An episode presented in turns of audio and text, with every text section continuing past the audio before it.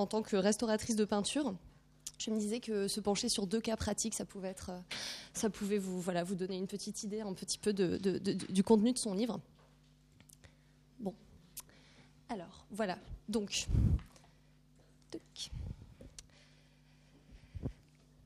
Donc en fait, j'ai choisi donc d'aborder rapidement euh, deux peintures qui ont été, enfin non, deux œuvres qui ont été traitées dans le livre de, Richard, euh, qui ah oui, pardon. Donc deux exemples qui mettent en qui mettent en évidence deux approches essentielles en termes de déontologie pour le restaurateur. Donc d'abord, l'œuvre doit être étudiée et comprise par le praticien, qui va disposer des analyses scientifiques et, dans le meilleur des cas, euh, de rapports de restauration, d'anciens rapports de restauration pour envisager son œuvre.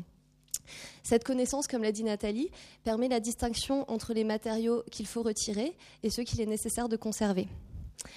Donc le restaurateur est ainsi en mesure de pouvoir choisir parmi tous les produits qui sont énumérés et décrits dans ce livre, les produits dont les propriétés vont permettre un traitement de restauration contrôlé et en même temps efficace. Donc, le premier exemple, j'ai choisi donc un exemple de décrassage qui est assez simple, qui est donc le portrait de Mary Maurice Jones, qui a été peint par James Peale au début du 19e siècle. Donc, euh, euh, c'est donc une huile sur toile qui a fait l'objet d'un examen précis avant sa restauration. Donc, Richard a pratiqué donc, des coupes stratigraphiques et des tests microchimiques pour euh, mettre en évidence la composition de cette peinture, c'est-à-dire des couleurs à l'huile appliquées sur une toile de lin, protégée par un vernis à base de résine naturelle légèrement oxydée. Donc, une stratigraphie finalement assez, assez classique. Donc quelques usures de la couche picturale montraient que ce vernis n'était pas original. Mais comme il n'était pas très oxydé, il a été choisi de conserver ce vernis.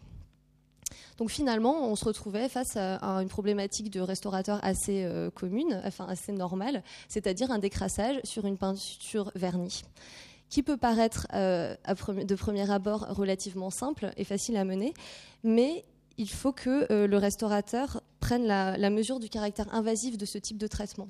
Donc même un décrassage d'une peinture vernie peut poser euh, des problèmes et c'est justement euh, dans le livre de Richard qu'on prend conscience un petit peu de, toutes ces, ces, choses. Donc en fait, pourquoi euh, un décrassage sur une peinture vernie peut être risqué? C'est qu'avec le temps, un film de vernis à base de résine naturelle a tendance à s'acidifier. Donc il risque d'être désagrégé par l'application d'eau à un pH proche de 7. Donc si ce film est altéré, l'eau à un pH de 7 peut s'infiltrer au travers de la couche de protection et finalement dénaturer également les acides gras du liant huileux. Donc dans ce cas d'étude, Richard travaille avec un pH acide sans toutefois atteindre un seuil donc inférieur à pH 5,5 où les charges minérales de la préparation risqueraient d'être affectées. Avec un pH trop acide, on va quand même euh, provoquer d'autres désagréments, d'autres altérations. Donc je vous ai mis la recette ici. L'objectif pour le restaurateur, c'est de fabriquer donc une solution tampon avec un pH proche de celui de la surface, c'est-à-dire euh, donc le pH de la couche de, protection.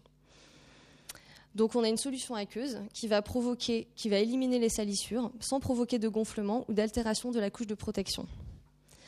Donc ici, on a une solution tampon simple qui est basée sur un équilibre acido-basique, acide acétique, avec une solution d'hydroxyde de sodium ajoutée au goutte à goutte jusqu'à ce qu'on ait un pH stable de 5,5.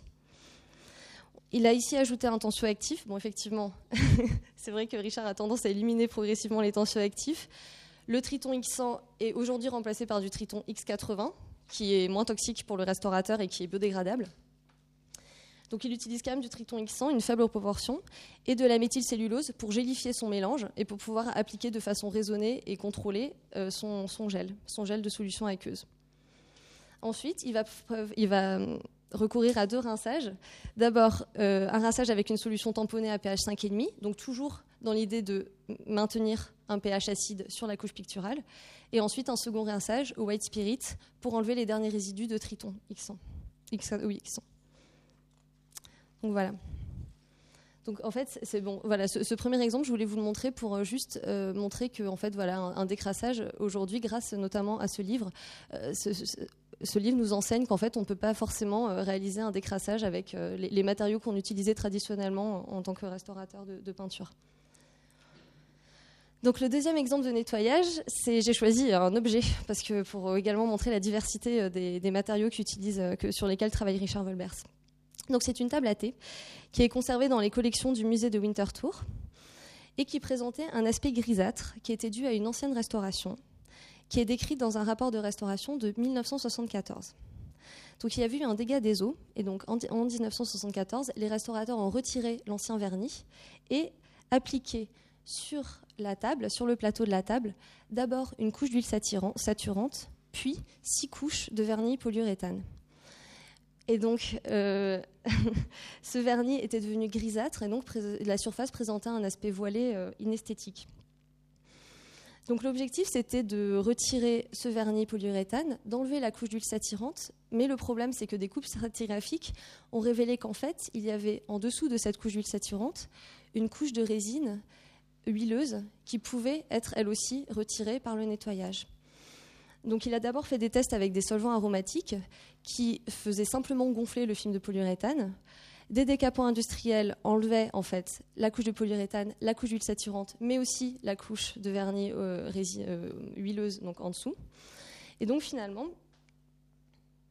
il a travaillé avec un gel de solvant combiné avec un tensioactif, que maintenant les restaurateurs de peinture connaissent bien, et une solution détergente enzymatique.